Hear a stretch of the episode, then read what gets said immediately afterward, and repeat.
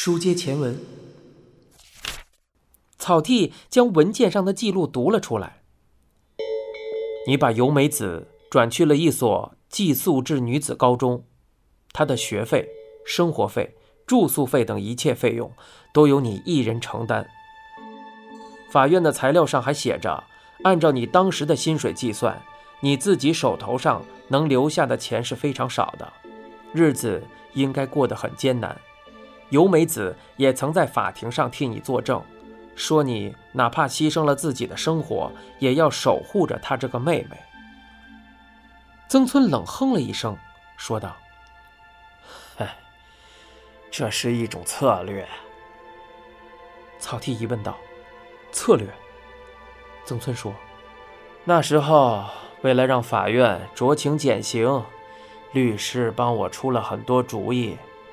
他高中毕业以前，确实是我在照顾他，但也就仅限于此了。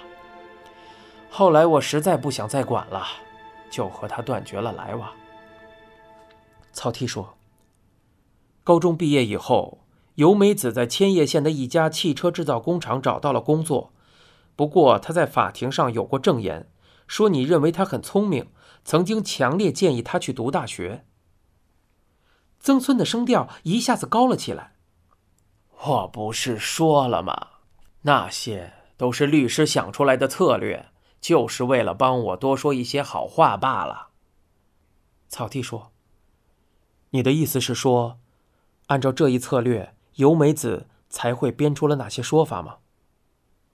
曾村说：“是的。”毕竟，法院审判也就那么回事儿。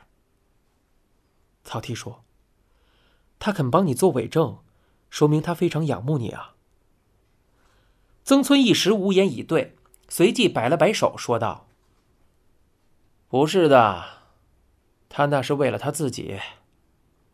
要是亲戚里出了个杀人犯，他的将来肯定会受到影响，所以他才会觉得。”必须要帮我少判上几年，仅此而已。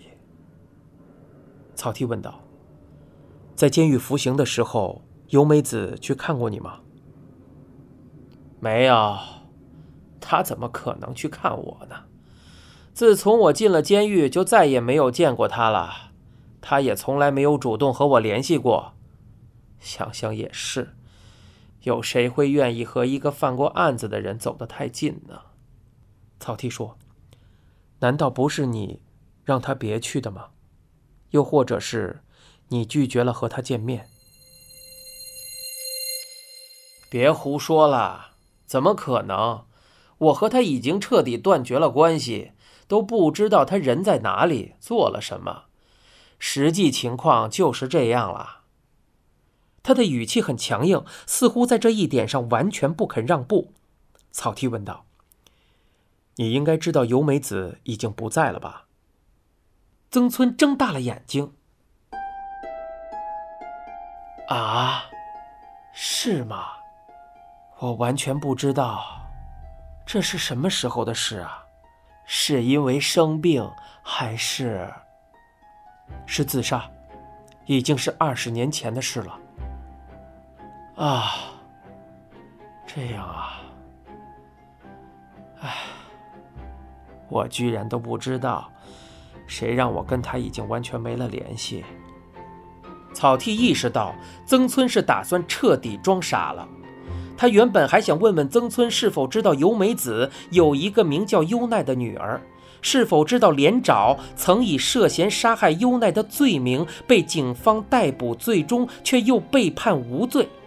不过他还是没有问出口来。以现在的情况来看，曾村是不会吐露实情的。草剃放下文件，再次凝视眼前这个小个子男人。从第一眼见面到现在，草剃对他的看法已经发生了一百八十度转变。他表面上装作恶徒，实则是一个很为妹妹着想的心善之人。那些法庭上的证词应该都是真的。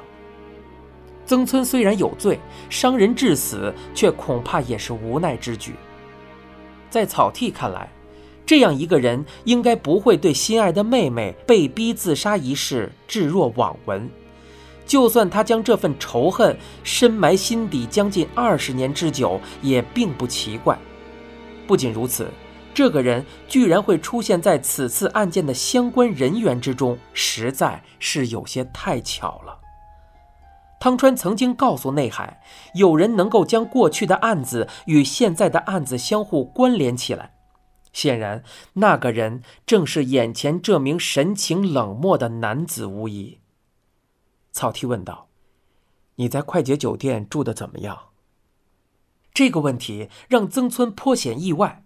很快，他的表情放松了下来，说道：“非常舒服，要是可以。”我倒是想一直住下去呢。草剃说：“很快你就可以回家了，不过在那之前，我们将对你的住处进行搜查，你的东西会先放在我们这边，还请理解。”草剃盯着曾村的眼睛说道：“有没有你珍重的人的照片？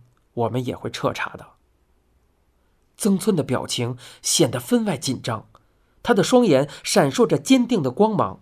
仿佛是下定了决心一般，他说道：“请便，我没有什么珍重的人，也没有一张那样的照片，你们尽管调查吧。”你现在收听的是由东野圭吾原著、一辆松鼠播讲的《沉默的巡游》，更多精彩内容请关注公众号“一辆松鼠大声公”。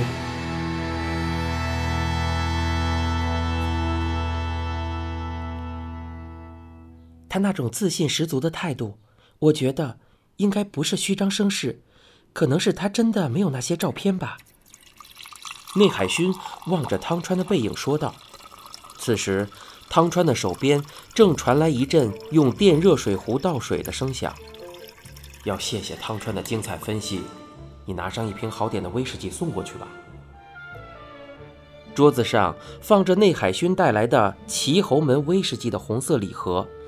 这是草剃吩咐的。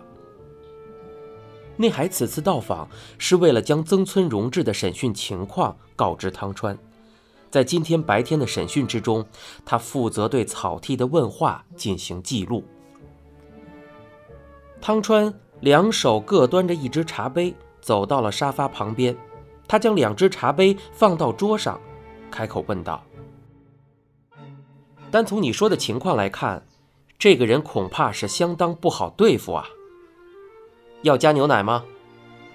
不用了，这回不是马克杯了。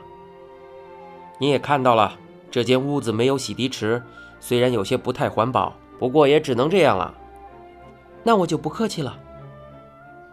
内海勋端起纸杯，喝了一口咖啡，这应该是随处都能买到的速溶咖啡。不过，一想到是眼前这位物理学家亲手冲泡的，竟莫名的让人品尝出了些许特别的味道。内海放下纸杯，再次望向汤川。为什么您会觉得他不好对付呢？如果他只是实话实说，那就另当别论了。也就是说，曾村荣志在坐牢以后，他们兄妹之间没有互相通信。后来也一直断了联系，不过你们应该不会这样认为吧？我和组长都觉得应该不是这样，哪怕是自己的日子过得紧巴巴的，曾村都想方设法的给由美子张罗学费和生活费。如果他们之间没有深厚的感情，曾村是不可能这样做的。由美子也是。正和他之前在法庭上所说的证词，他应该对曾村抱有极其强烈的感恩之情。虽然曾村一时冲动闯下了大祸，兄妹二人却不太可能因此就轻易的断绝关系。但是，也正是因为曾村深爱着妹妹，他才会为由美子的将来考虑，希望能够和她主动划清界限。毕竟。他们两个人的姓氏本就不同，由美子的户籍本上也没有写明她还有这么一个同母异父的哥哥。曾村应该是觉得只要他们兄妹二人不提此事，就不会有人知道由美子的亲戚之中还有人曾经进过牢房。再说，由美子已经和一个前途一片光明的男人定下了终身，虽然可能会很痛苦，但是他也知道，接受哥哥的一片苦心是对他的报答，于是决定将有一个哥哥这件事隐瞒下来。汤川说：“你的意思是说？”所以他才没有把家庭合影或者兄妹二人的合照带去婆家。是的。汤川微微的收了收下巴，随即将纸杯放了下来。他说道：“那么照片又是怎么解决的呢？难道结婚之前由美子就都已经处理掉了吗？”内海说：“我觉得应该不会，照片也许是放在曾村那边保管了吧。”嗯，我也这样认为。在曾村看来，这些照片都是他独一无二的心头至宝。他不仅可能会把其中一两张带在身上，而且不管搬到了什么地方，应该都会将这些照片好好的保管起来。由美子结婚以后，她的这些收藏可能还在不断的增加。汤川想说的，内海勋已经心知肚明。他回应道：“就是说。”曾村和由美子还在悄悄见面，两个人之间也还有联系，对吧？汤川说：“对于曾村来说，妹妹的幸福应该是他的人生最大的意义了。由美子后来又生下了本桥优奈这一象征着幸福的结晶，不难想象，在他们暗中见面时，由美子很可能将年幼的女儿也带了过去。”内海问道。也许他们三个人还在一起拍过合照，还可能拍了很多。不过曾村一口咬定他没有一张那样的照片，还让你们尽管去查，这又是为什么呢？内海说：“因为他已经扔掉了。”对，汤川重重的点了点头。他应该事先已经全部处理掉了，这样一来。就算警方查到了本桥优奈的母亲就是曾村的妹妹，他也可以说二人之间早就没了来往，甚至不知道由美子已经死了。为了不让警方发现任何端倪，他可能已经全部烧了。就算让那么多无法失而复得的心头至宝毁于一旦，曾村也在所不惜。所以我才说，这个人不好对付。内海勋点了点头，叹了口气：“啊，是啊，确实。”他不由得想起了曾村在接受审讯时的模样。我没有什么珍重的人，也没有一张那样的照片，你们尽管调查吧。